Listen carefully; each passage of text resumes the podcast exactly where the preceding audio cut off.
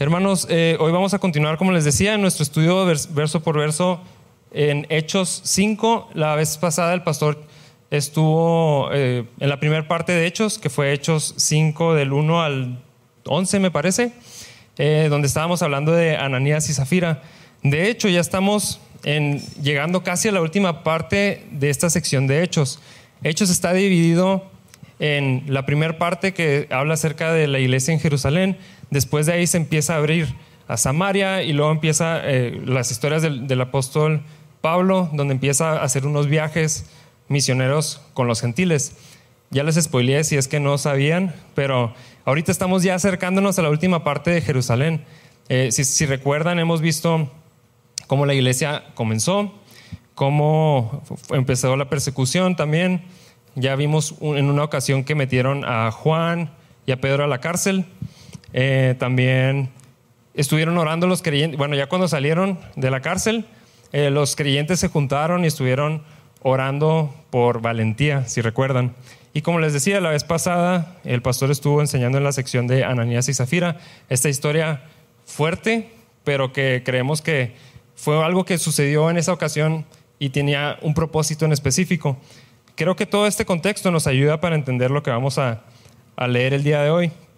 La verdad es que es una narrativa un poco larga lo que nos queda, eh, porque vamos a terminar el, capítulo 5 y son varias historias, diferentes mensajes, eh, diferentes aplicaciones, porque es bastante largo, pero espero que podamos entender y podamos vernos reflejados en, lo que está pasando en la vida de, de la iglesia en Jerusalén. Así que saquen sus Biblias, vamos a empezar en eh, Hechos 5, versículo 12, vamos a leer del 12 al 16. Dice, los apóstoles hacían muchas señales milagrosas y maravillas entre la gente, y todos los creyentes se reunían con frecuencia en el templo, en el área conocida como el pórtico de Salomón. Pero nadie más se atrevía a unirse a ellos, aunque toda la gente los tenía en alta estima. Sin embargo, cada, cada vez más personas, multitudes de hombres y mujeres, creían y se acercaban al Señor como resultado del trabajo de los apóstoles. La gente sacaba a los enfermos a las calles en camas y camillas para que la sombra de Pedro cayera sobre alguno de ellos cuando él pasaba. Multitudes llegaban desde las aldeas que rodeaban a Jerusalén y llevaban, llevaban a sus enfermos y a los que estaban poseídos por espíritus malignos y todos eran sanados. Bueno, aquí vemos ya después de que pasa lo de Ananías y Zafira, no sabemos cuánto tiempo pasó, pero lo que nos está describiendo aquí es que hay señales y milagros en la iglesia eh, inicial. Es algo normal eh, que, vemos a lo largo del libro de Hechos y vemos que eh, los apóstoles estaban encargados de, estar enseñando, hacían milagros y lo enseñaban y la gente se estaba enterando de esto que estaba pasando. Entonces, de diferentes partes de, no solo de Jerusalén, sino de las aldeas que los rodeaban, venían y conocían a los apóstoles. Ahora, hay, diferentes cosas que podemos sacar de aquí. Si, se fijan, parece que hubo una contradicción porque decía que la gente, como dice en el versículo, ah, en el 13 dice, pero nadie más se atrevía a unirse a ellos. Y luego después dice, sin embargo, cada vez más personas, multitudes de hombres y mujeres creían y se acercaban al Señor. O sea, como que la gente tenía miedo de acercarse a ellos, pero a la vez seguía la iglesia creciendo. Parece una contradicción. Lo que empezamos a ver es que la, iglesia empieza a tener un lugar en la comunidad. La gente ya los empezaba a reconocer, eh, ya sabían, ah, esos son los cristianos. De hecho, se juntaban, ahí dice que en, una parte específica del templo, ya los reconocían, esos son los cristianos, pero había varias cosas que reconocían de ellos y creo que por eso tenían un poco de temor. Para empezar, pues estaban siendo perseguidos, los tenían bajo la mira, el Sanedrín. Y no nomás eso, sino que acababa de pasar lo de Ananías y Zafira. Supongo que eso se corrió la voz por, el, por la ciudad. O sea, imagínense, eh, bueno, si no estuvieron la semana pasada, dos personas cayeron muertas por, por haber mentido. Pues obviamente eso corrió la voz y la gente tenía cierta reserva, pero a la vez escuchaban acerca de los milagros. Eh, aquí, y luego después dice eh, que, la gente de todos modos seguían viniendo. Yo creo que esto es pues, totalmente obra de Dios. O sea, la gente no, no, es que les tuviera miedo a los cristianos, más bien es que tenían eh, un cierto respeto por ellos Y digo, obviamente no estoy hablando de, de los fariseos y los saduceos, ¿no? Estoy hablando del pueblo en general. Pero eh, la gente los veía y decía, son fieles a lo que, lo que dicen, o sea, como lo que hablan es lo que viven. Y, y, esto es en serio también, porque a pesar de la persecución, ellos siguen firmes, y a pesar de lo que sucedió con Ananías y Zafira, ellos siguen firmes. Pero cuando, ellos, cuando la gente escuchaba el mensaje del Evangelio, no les quedaba de otra más que acercarse y formar parte de esta comunidad. Es por eso que el mensaje del Evangelio era tan poderoso que a pesar de esta como distancia que se, estaba creando, de todos modos ellos eh, querían pertenecer a los creyentes a la iglesia de Cristo. Ahora, eh, algo que se me hace muy interesante es que dice que se acercaban, creían y se acercaban al Señor. Ni siquiera era a los apóstoles o a la iglesia, que sería algo normal de decir, se acercaban y formaban parte de la iglesia, pero estaba hablando de se acercaban al Señor. La predicación de los apóstoles realmente acercaba a la gente al Señor. Otra cosa que se me hace interesante es que varias veces Lucas va a estar diciendo hombres y mujeres, hombres y mujeres se acercaban al Señor, la iglesia estaba conformada de hombres y mujeres. A veces la iglesia cristiana se tacha de eh, machista o de eh, misógina, pero vemos desde un inicio que la iglesia se trataba de hombres y mujeres. Recuerden en Gálatas lo que dice, ya no hay hombres y mujeres, no hay distinción entre hombre y mujer, somos iguales ante el Señor. Y el hecho de que Lucas lo diga de esta, de esta manera, pudo haber dicho personas nada más, pero creo que quiere hacer una distinción de que la gente se dé cuenta que son hombres y mujeres que estaban siendo agregados a la iglesia del Señor. Ahora, vemos esto de los milagros y tal vez nos hace preguntarnos qué tanto de eso podemos aplicar el día de hoy.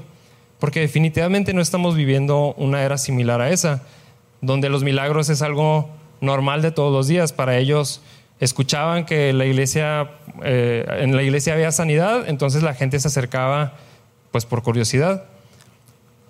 Y creo que es una duda genuina que podemos tener como cristianos. Los milagros siguen existiendo en la actualidad, eh, es algo que dejó de existir. Hay diferentes pensamientos. Creemos que lo que estaba pasando en Hechos sí fue algo especial, definitivamente era el comienzo de la iglesia y el Señor estaba usando todos los recursos posibles, porque acuérdense, hasta ahorita nada más la iglesia existía en Jerusalén, de hecho nada más eran judíos. Se necesitaban bastantes herramientas para salir y, este, expandir este mensaje. Pero eso no quiere decir que los milagros no existan o que Dios dejó de hacer milagros o que eso fue algo del pasado nada más. El Dios que existió en ese momento es el mismo Dios que existe ahorita. Él no cambia. La manera en la que hace las cosas puede cambiar. Vemos cambios de, en la manera en la que actúa a lo largo de toda la historia de la Biblia. Y eso nos, lo que nos dice a nosotros es que no, de hecho, si se fijan, ni siquiera era obra de los apóstoles, tampoco fue algo exclusivo de los apóstoles, aunque en ellos vemos que había mucho poder, pero no era de ellos. De hecho, hasta dice que pasaba la sombra de Pedro. Y lo que no está diciendo ahí es que era realmente la, sombra de Pedro la que sanaba a la gente. Parece que eso es lo que está diciendo, pero probablemente esa era la percepción de la gente, así como una expresión, tal vez hasta su sombra, eh, eh, como si fuera algo eh, de tantos milagros que estaba habiendo, o sea, lo que querían era acercarse. Pero realmente no era ni la sombra de Pedro, ni Pedro mismo. Sabemos que era obra de Dios era su propósito y no nomás era para sanar gente. El propósito final nunca fue sanar gente, este, curar eh, eh, enfermos, sanar, eh, digo, perdón, sacar demonios. Siempre la intención iba dirigida hacia el Evangelio. Recuerden la historia del cojo que vimos hace, no sé, unos dos fines de semana.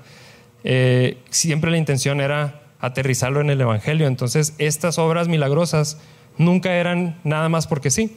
Vemos en la actualidad gente que se dedica a esto, básicamente, nada más a hacer milagros, eh, va y hace campañas milagrosas, pero muy poco se menciona acerca de Cristo, muy poco se refiere al Evangelio y se trata más de la persona y de sus poderes mágicos para, para poder sanar gente que de Cristo y de su Evangelio. En cambio aquí lo que estamos viendo es que los apóstoles aprovechaban esa ocasión para que la gente viniera y luego les fuera predicado el Evangelio. Ahora sí podían pertenecer a la iglesia de Cristo. Eh, vamos a continuar en el versículo 17. Dice, el sumo sacerdote y sus funcionarios, que eran saduceos, se llenaron de envidia. Arrestaron a los apóstoles y los metieron en la cárcel pública. Pero un ángel del Señor llegó de, noche, abrió las puertas de la cárcel y los sacó. Luego les dijo, vayan al templo y denle a la gente este mensaje de vida. Así que al amanecer los apóstoles entraron en el templo como se les había dicho y comenzaron a enseñar de inmediato. Hasta ahí.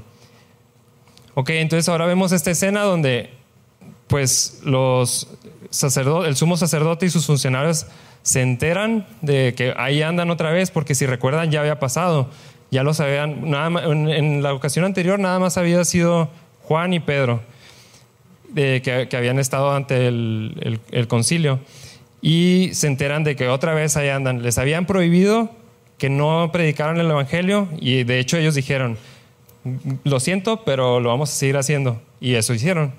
Siguieron predicando, y luego se enteran pues se molestan y los arrestan. Ahora la historia que sigue, pues parece algo muy, o sea, si lo leemos en la Biblia es como que, ah, pues sí, qué bonito, qué, qué, bueno. Pero es algo súper increíble lo que pasó. Increíble al grado de que parece no cierto y, y así vamos a ver que fue la respuesta del sumo sacerdote y los funcionarios. Como que esto no puede estar pasando. ¿Qué fue lo que pasó? Que, bueno, pónganse en el lugar de, los apóstoles, ahora parece que son los doce. Pues son llevados ante el concilio, los, arrestan, ellos no saben qué va a pasar, puede que ahí los maten, estaban dispuestos a eso. No, están seguros de qué va a pasar, ahorita tenemos la historia y vemos el resultado, pero ellos no sabían qué iba a pasar. De repente aparece un ángel del Señor y les dice, salgan y continúen haciendo lo que estaban haciendo. Ahora, si se imaginaron un ángel así como alguien con túnicas blancas y alas flotando, tal vez no es la imagen correcta, la verdad es que no sabemos, no describe cómo era el ángel, pero no todas las veces que aparecen ángeles en la Biblia son de túnicas blancas, en alguna ocasión sí, de hecho alas más bien son asignadas como a querubines y serafines, pero eso no es lo importante, más bien yo me imagino más como una persona que se apareció Obviamente era un ser espiritual, pero se apareció y les dijo, salgan, y ellos obedecieron, se abrieron las puertas y salieron. ¿Qué hicieron al amanecer? Salieron al templo y hicieron lo que el ángel les dijo que hicieran. Eh, dice al principio que, había que, que, tuvieron envidia de lo que estaba pasando. ¿Qué es lo que estaba pasando? O sea, los, los, eh, el sumo sacerdote y los funcionarios tuvieron envidia de lo que estaba pasando con la iglesia. ¿Por qué tenían envidia? pues acuérdense también lo que habían dicho la vez pasada, que eran hombres eh, sin, sin, estudios, o sea, como que ellos, que a ellos nadie les va a hacer caso, porque les, les hace caso la gente? No, tienen preparación. En cambio, los saduceos y fariseos, el concilio, ella, e, eran gente súper preparada. Toda su vida la habían dedicado a ese rol específicamente y a ser expertos en la ley, ser los mejores judíos eh, intachables. Y estos que andaban ahí nada más traían un chorro de gente que los seguía y que escuchaba las enseñanzas y, eran fieles a lo que enseñaban. Entonces, obviamente había envidia, pero eso me hace pensar que, que, fea la reacción de ellos porque eh, lo que veían era, nosotros no tenemos eso, ellos sí lo tienen, pues eso me molesta. Y no, no, venía de amor ni de compasión por la gente, no era como que, híjole, es que están enseñando errores y la gente va a, creer que, las cosas son así como ellos enseñan, como, como un celo de la fe o de la verdad. Realmente no iba por ese lado, no iba por, porque querían que la gente conociera al, Dios verdadero y creían que Jesucristo no era Dios, definitivamente creían que no era Dios, pero no era lo que les importaba, les importaba más eh, la rebelión que podría causar eh, la gente, las multitudes que estaban siguiendo a los apóstoles. No era ni amor, ni compasión, ni nada, de esas cosas. Eh, como les decía, esta es la segunda ocasión en la que arrestan a, los apóstoles. Ahora, bueno, ahora son a todos. Y vamos a seguir viendo que esto pasa una y otra vez.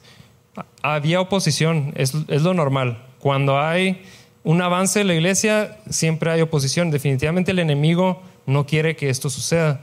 No es como que el diablo estaba manipulando la mente del concilio, pero definitivamente algo que estaba sucediendo en sus corazones era eh, ir en contra de, de la obra de Dios.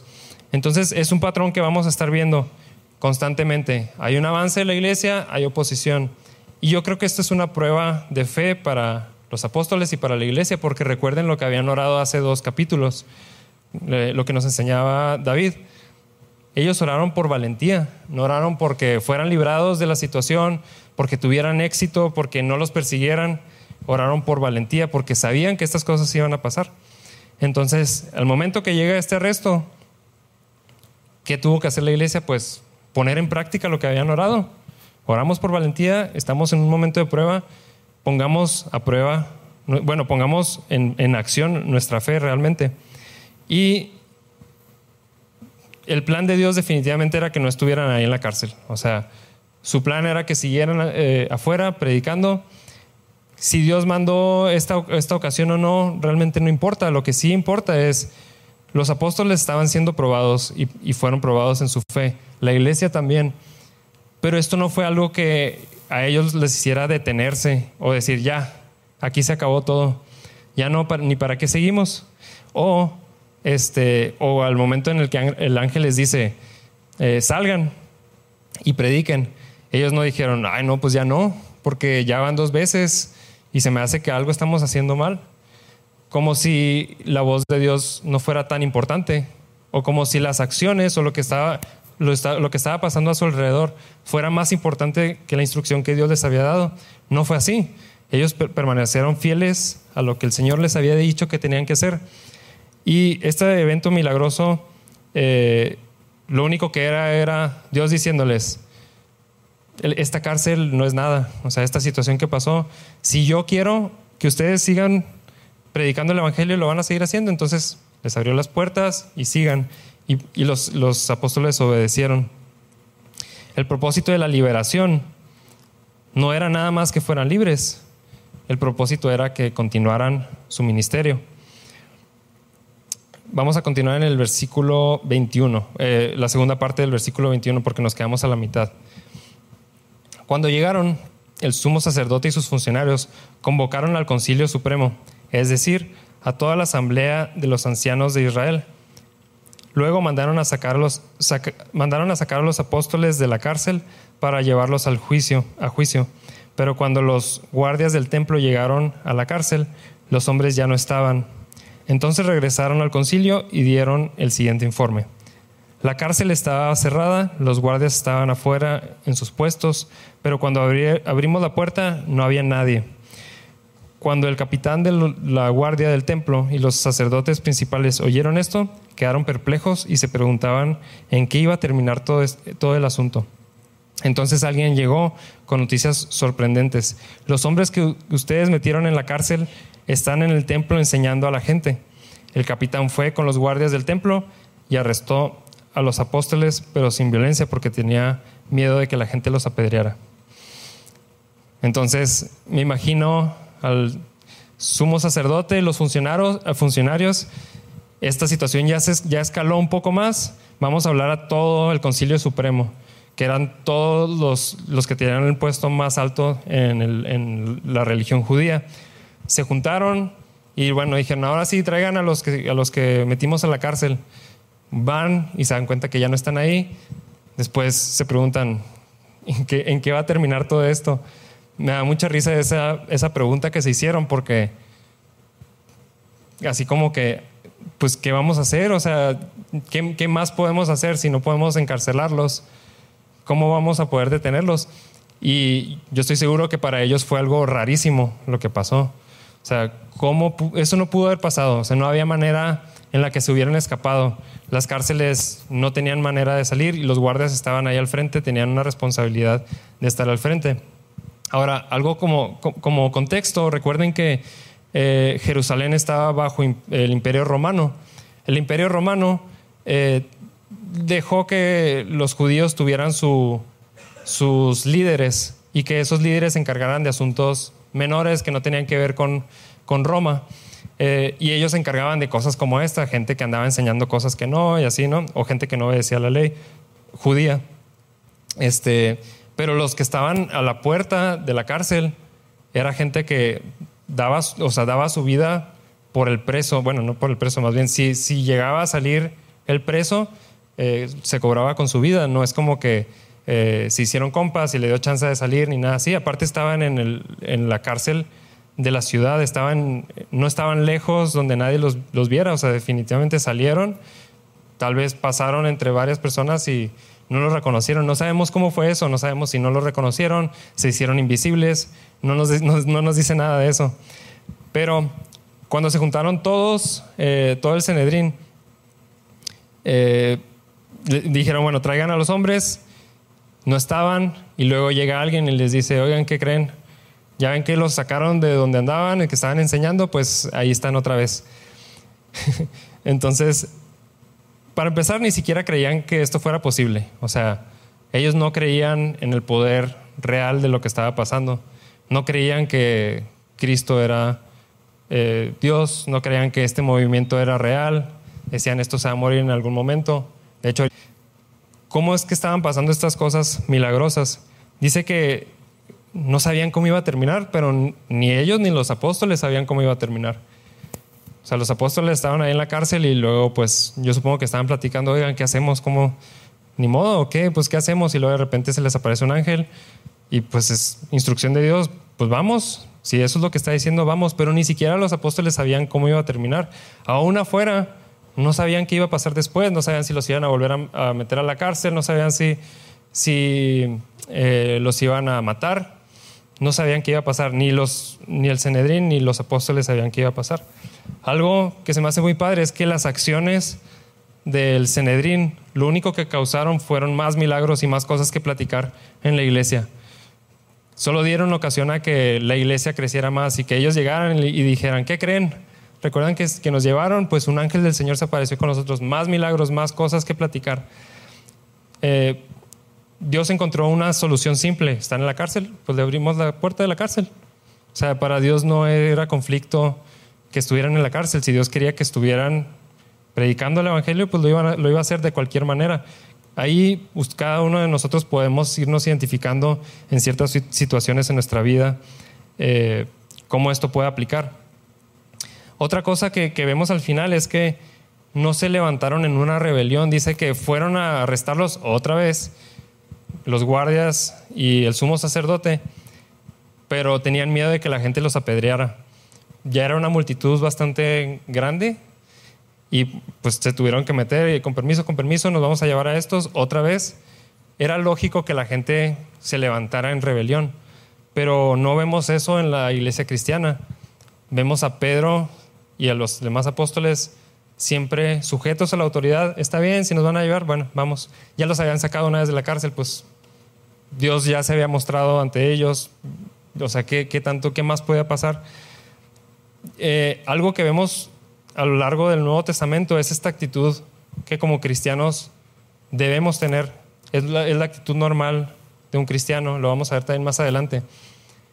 Es sumisión a la autoridad, no rebelión. De hecho, toda la primera carta de Pedro es Pedro escribiéndole a un pueblo que está siendo perseguido y les explica cómo vivir en, bajo esta opresión y estos maltratos de la gente.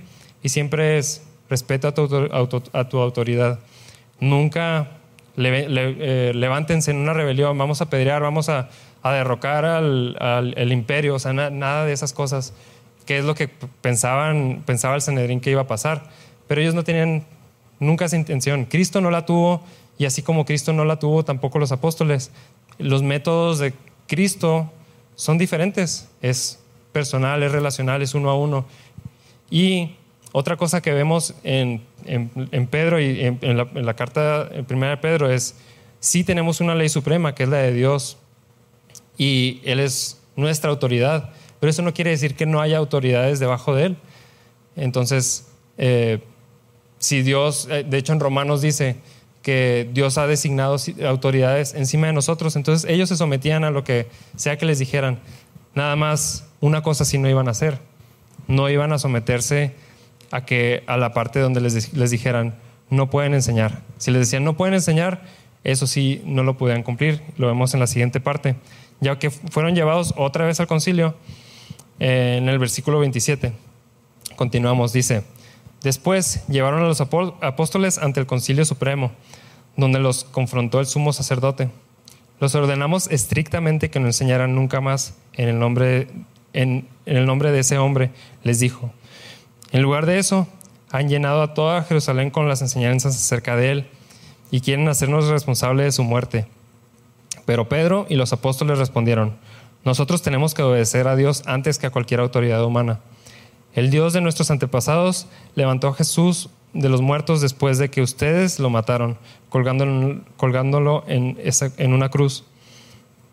Eh, luego Dios lo puso en el lugar de honor, a su derecha como príncipe y salvador.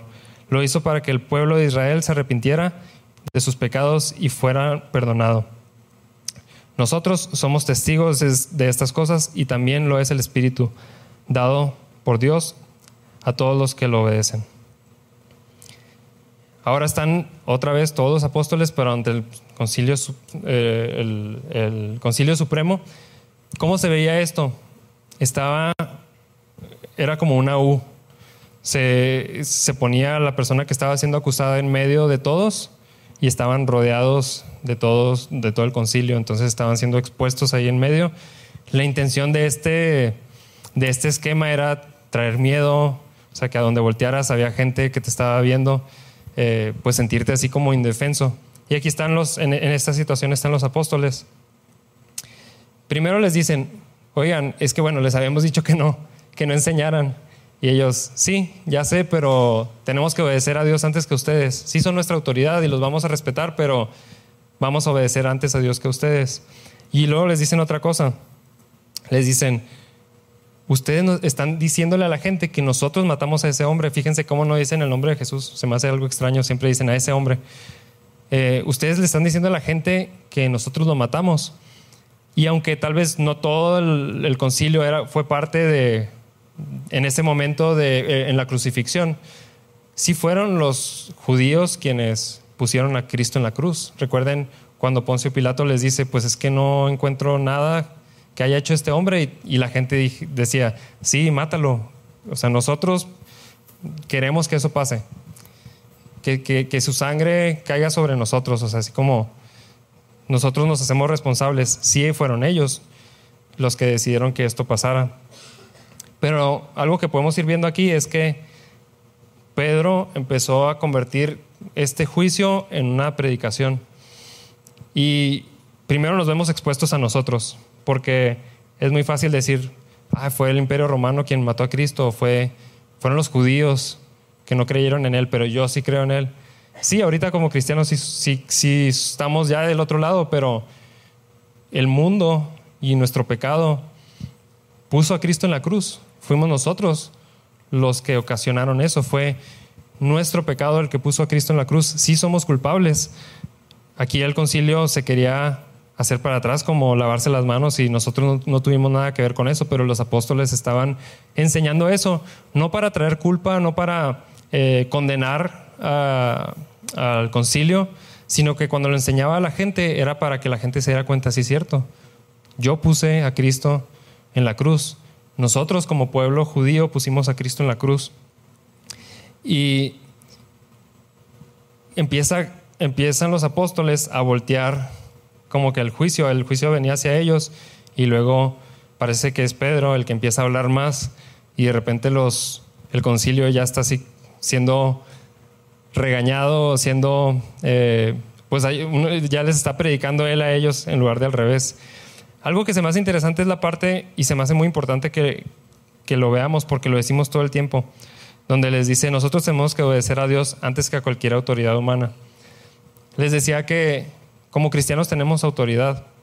Eso no significa que nos podemos eh, brincar la autoridad, como nuestra autoridad máxima es Dios, pues nomás respondo a Dios y a nadie más. Eso incluye a mi jefe, al pastor, a mi esposo, si, soy, eh, si estoy casada, si, a, mis autoridades, al gobierno. Estamos sujetos a un esquema que Dios puso. Y me ha tocado escuchar de gente cristianos, que como su autoridad máxima es Dios, es como que yo no voy a obedecer a nadie. Mi autoridad es Dios y tú no me vas a decir qué hacer, porque Dios, Dios es el único que me puede juzgar o algo así. Eh, Y eso lo único que ocasiona es rebelión, o sea, no es, no es entender la autoridad, no es una actitud para nada similar a la de Cristo. Vemos el, ejemplo de Cristo es completamente opuesto a eso. Y como les decía, en primera de Pedro, Pedro explica a los cristianos cómo es esta vida de sumisión. Pero en este caso, cuando el, concilio les dice que tienen que hacer algo que va en contra directamente de lo que Dios había hecho y dicho, no pueden obedecer. Cuando son asuntos que no, no importan, pues no importan. Pero si va directamente en contra de lo que Dios me dijo, sí importa. Eso, ¿cómo lo ponemos nosotros en práctica en nuestra, nuestro día? Mi jefe me pide hacer algo que sé que es incorrecto, que es inmoral definitivamente no puedo hacer eso. O sea, va en contra de lo que Dios me pide que haga. No puedo obedecer antes a mi autoridad. Bueno, pues es que es mi jefe y lo que sea. No, no, no puedo. No lo voy a hacer. A mis padres, los que aún viven tal vez con sus padres, eh, mis, mis, papás no me dejan este, reunirme con los hermanos en la iglesia, no me dejan estudiar la palabra, no me dejan, este, o me piden hacer ciertas cosas que sé que son incorrectas. Tengo que obedecer a Dios antes que a la autoridad. En esos casos sí. Ahora, Pedro se avienta una mini predicación del Evangelio en unas cuantas oraciones. Por cierto, ¿cómo sabemos todo lo que pasó aquí? Yo pienso, bueno, en parte tenemos la historia de los apóstoles, pues definitivamente tal vez ellos le platicaron a Lucas, pero la otra parte que no estaban los apóstoles, yo tengo la teoría, junto con varias personas, no soy el único, de que eh, Pablo estaba ahí en ese tiempo todavía no era Pablo, era Saulo, pero es muy probable que ahí estaba. De hecho, más adelante en Hechos, él dice que él votó para que se, para que se asesinara a los apóstoles. Tal vez fue esta situación, quién sabe. Yo pienso que ahí estaba. Curioso saber que si es que estaba ahí, Pedro, digo, perdón, Pablo ya había escuchado el Evangelio tal vez múltiples veces.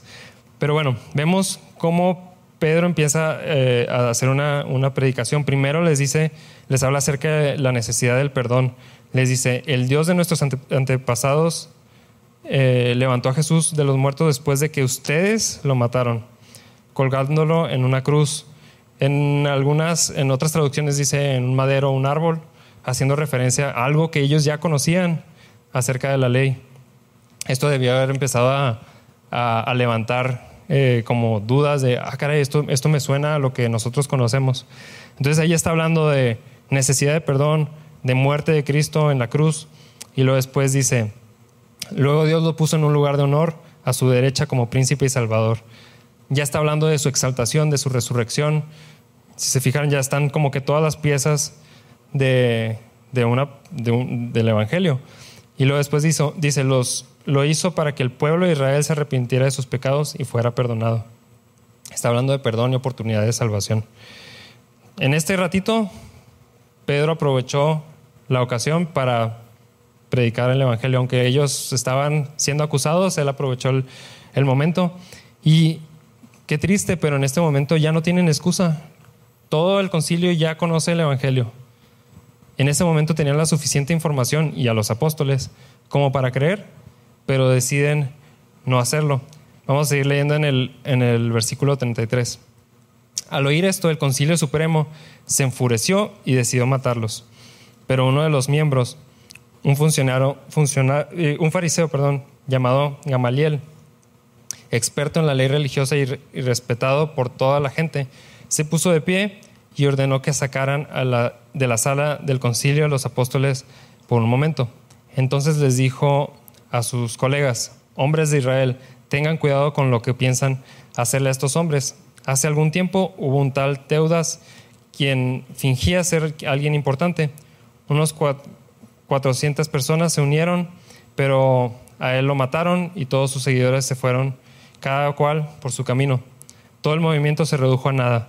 Después de él, en el tiempo de que, en que se llevó a cabo el, el censo, apareció un tal Judas de Galilea. Logró que la gente lo siguiera, pero a él también lo mataron. Y todos sus seguidores se dispersaron. Así que mi consejo es que dejen a estos hombres en paz, pónganlos en libertad. Si ellos están planeando y actuando por sí solos, pronto su movimiento caerá. Pero si es de Dios, ustedes no podrán detenerlos. Tal vez hasta se encuentren peleando contra Dios. Entonces, bueno, se enojan obviamente el concilio por lo que están diciendo los apóstoles, les molesta lo que están diciendo porque están hablando de Cristo ante, en medio de ellos, o sea, les valió, y planean matarles. Aquí vemos cómo sus emociones, parece que es, gente sabia, pero realmente nada más eran sus emociones que los estaban llevando a, actuar eh, porque querían matarlos. Vemos un consejo de alguien, un tal Gamaliel. Ese tal Gamaliel es uno de los maestros de Saulo, de Pablo. Eh, parece que era una persona respetada, experta. Eh, parece que es diferente a los demás. Todos los demás actuaron como que por emociones y él es un poco más lógico y les dice, a ver, espérense, espérense, vamos a pensar esto. Y aquí vemos dos tipos de razonamiento ante una situación el impulso de las, de las emociones y los sentimientos, donde ellos se sintieron atacados y querían matarlos. Y por otro lado, el más serio que dijo, a ver, espérense, espérense, vamos a, a ver esta situación, vamos a analizar qué información tenemos anterior, vamos a, a, tomar una decisión basado en, en la lógica. Y yo creo que ahí nos podemos identificar algunos de nosotros. Algunos nos, nos llevamos más, bueno, se llevan porque no me puedo incluir, por las emociones, por los sentimientos, eh, y actúan sin pensar. Otros somos más lógicos y queremos analizar las cosas. A veces pasa, bueno, siempre pasa en el matrimonio, por lo general, no, quiere decir que siempre, pero las mujeres se ven más este, llevadas por sus emociones y los hombres son un poco más lógicos, pero no siempre. A veces a un hombre se le atraviesa un carro y, y empieza a actuar por su enojo, por su ira, y la esposa es como, a ver, espérate, pues tú te metiste, la verdad es que, bueno, piensa las cosas. Esto es lo que estaba pasando aquí en en el concilio. Estaban tratando de razonar. Otra vez, como un paréntesis, ¿quién estaba escuchando todo esto? Yo pienso que sí era Pablo, el que por eso por él tenemos toda esta información. Pero tenemos una diferencia de pensamiento, algunos actuando por emoción, otros actuando por lógica. Y lo que dice esta persona, este tal Gamaliel, es, a ver, ya ha habido otras ocasiones donde otras personas, así como ellos, se han levantado y lo han caído y no duran. ¿Qué tal si, miren, ya Cristo ya murió? ¿Qué tanto más puede durar esto? si tenemos el registro de otras ocasiones, pues seguramente esta vez va a ser igual. Esto no puede durar mucho, al rato empiezan con la persecución, se empiezan a, echar para atrás y se disuelve todo esto. Parece que da un consejo sabio, pero realmente creo que está incompleto porque en parte de lo que dice es cierto, pero, pero no completamente. Porque él dice, si es de hombres, no va a durar, pero si es de Dios y Dios quiere que pase, sí va a durar. ¿Qué tal si estamos en contra de lo que Dios dice? Pues qué tal si estás en contra de lo que Dios dice, Gamaliel? O sea, si sí, pues deberías de unirte a ellos si fuera tan importante. O sea, realmente esa expresión de él no significa nada, nomás era como, pues déjenlos, no, no va a pasar nada, nada importante. ¿Por qué les digo que está incompleta? Porque definitivamente si Dios quiere que algo pase, va a pasar, de la manera en la que Él planea las cosas. O sea, vemos, ya vimos el ejemplo de la cárcel. Pues Él quería que los apóstoles siguieran predicando en el templo y lo logró. O sea, abrió las, las puertas de la cárcel y salieron. No, no hubo nada que detuviera el propósito de Dios. Pero tampoco es cierto que las cosas humanas no duran. Vemos a lo largo de la historia sectas, vemos gente que sigue a otra gente, crecen y algunas de ellas todavía existen. Eh, está, por ejemplo, los mormones, que tienen una idea trastornada del Evangelio. Y es grande la comunidad y ahí sigue, no se ha muerto tal vez ha crecido, no estoy muy seguro acerca de las estadísticas, pero ahí sigue. El consejo de déjalo y vamos a ver qué pasa no es nada bíblico. A veces nosotros como cristianos hacemos eso y se me hace muy triste que lo hagamos. Como decir, eh, tengo esta situación, pues voy a dejar a ver qué pasa. Si se da, es de Dios. Si no se da, no es de Dios. Como dejándolo a casi la suerte. Pues vamos a ver qué pasa. Porque si es de Dios, pues va a pasar, si no, pues no va a pasar. Y parece muy cristiano, pero no lo es. ¿Por qué? Porque igual que Gamaliel, Gamaliel tenía ahí todos los recursos para saber si era real o no. Tenía, para empezar ahí, tenía a los apóstoles, les pudo haber preguntado. Tenía la predicación de Pedro, ya tenía información, tenía evidencias, o sea, más cerca, ellos estaban mucho más cerca de las evidencias que nosotros. Pudieron, pudo haber salido a preguntar. Vemos el caso de Pablo, por ejemplo, donde sí, sí hubo una conversión. Entonces, si realmente tuviera la intención de ver la voluntad de Dios, Gamaliel o el concilio, harían una investigación o le preguntarían a Dios. Y creo que a veces nosotros hacemos, no hacemos eso. Tenemos una situación y decimos, pues si se da, es de Dios, si no se da, no es de Dios.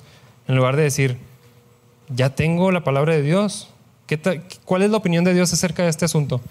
Voy a conocer su carácter, voy a conocer qué es lo que Él quiere, cuál es su manera de pensar. Y no nomás es como ir a hacer una investigación.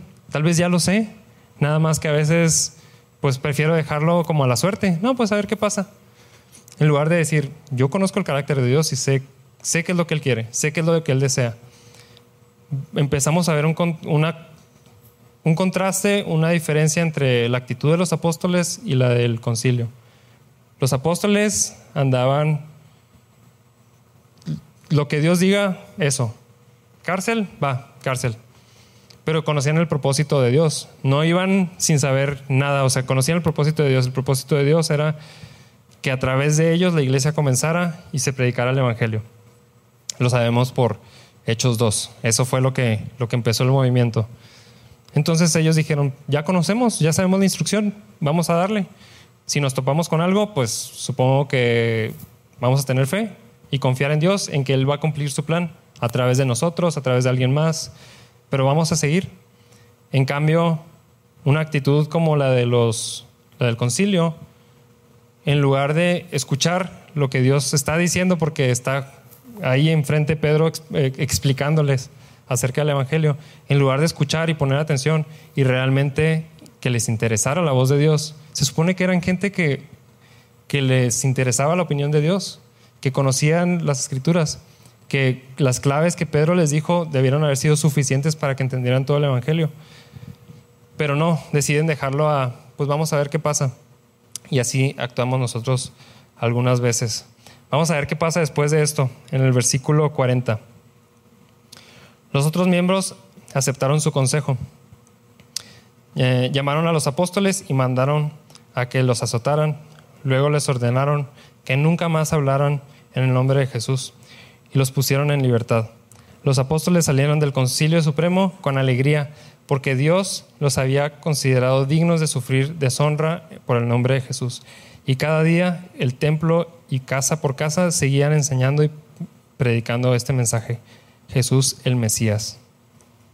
Entonces el concilio encontró un punto medio. No nos vamos a guiar por las emociones, pero tampoco vamos a dejarlos nada más libres, o sea, tienen que sentir que hubo algún regaño. Aparte estaban enojados, entonces hicieron lo que normalmente hacían, que era eh, azotarles, tenían un, ritual como de ciertos latigazos que tenían que, hacer y pues los, azotaron.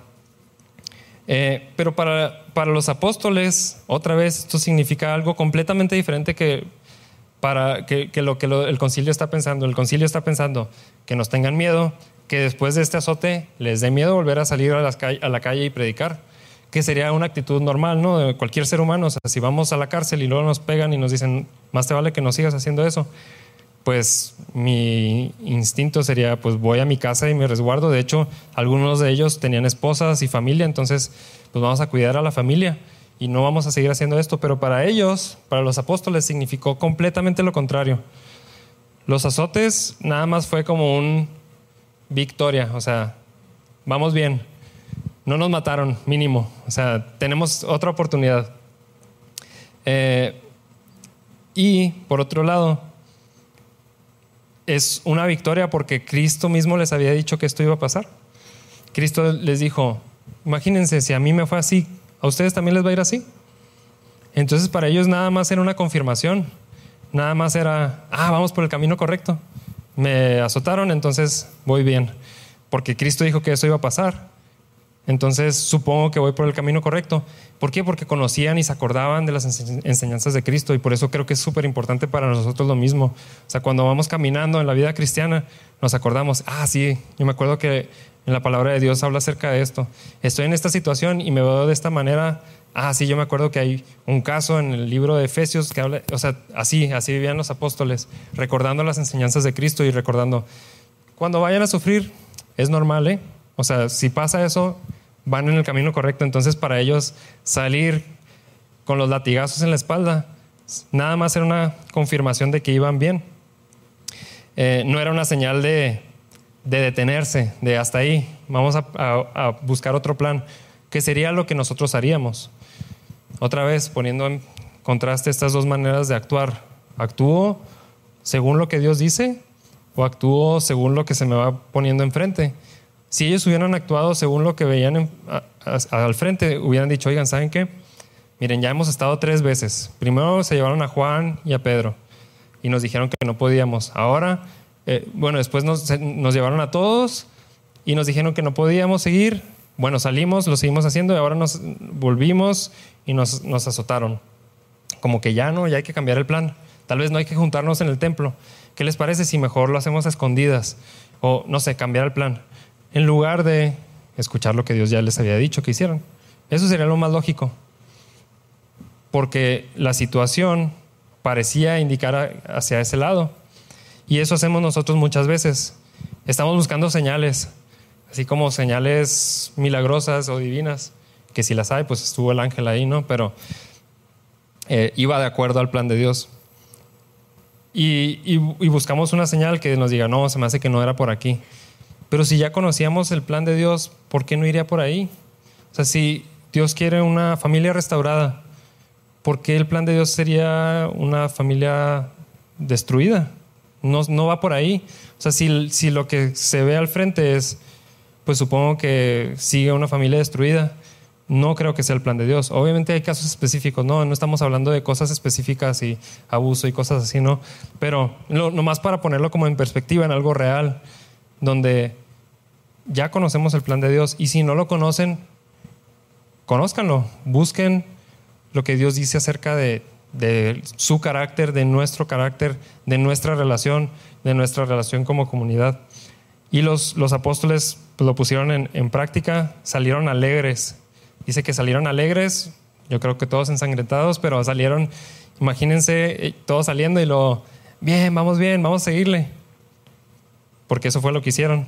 Dice, y cada día en el templo y casa por casa seguían enseñando y predicando el mensaje, Jesús el Mesías. Ese era el mensaje, el mensaje era Cristo. Parece que ya olvidamos lo de los milagros y todo eso, pero acuérdense, el mensaje principal era Cristo. En toda esta narración vemos diferentes cosas.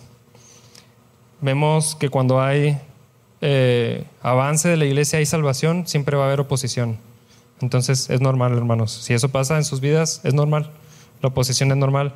Lo vamos a ver a lo largo de todo el libro de Hechos. Es normal. Después vemos la comparación entre vivo mi vida dirigida por Dios o por los sentimientos y lógica. Obviamente los sentimientos y la lógica no son malos. No estamos diciendo que eso es Satanás. Pero si esa es mi manera en la que guío mi vida espiritual, mm, no, no, no, estoy viendo la otra parte que es el Espíritu de Dios que me está guiando y me está eh, llevando y me, me, confronta. Los sentimientos y la lógica es, es, una herramienta que podemos utilizar. Vemos en diferentes partes de hechos donde se, ponían de acuerdo, por ejemplo, lo que viene más, ah, no, uh, sí, más adelante, eh, y se tuvieron que poner de acuerdo para organizar a la iglesia. Es un plan, está bien, no pasa nada. El problema es dejar de lado a Dios otra cosa que yo les animaría con lo que acabamos de ver es cuando oramos por, eh, por dirección.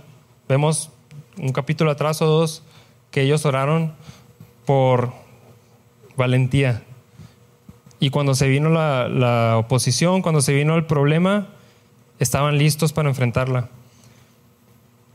creo que así deberíamos estar nosotros listos para afrontar cualquier situación en nuestra fe.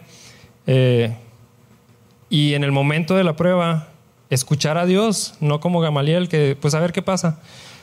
Y no, o no nomás escuchar a Dios, recordar lo que Dios ya ha dicho y poderlo poner en práctica.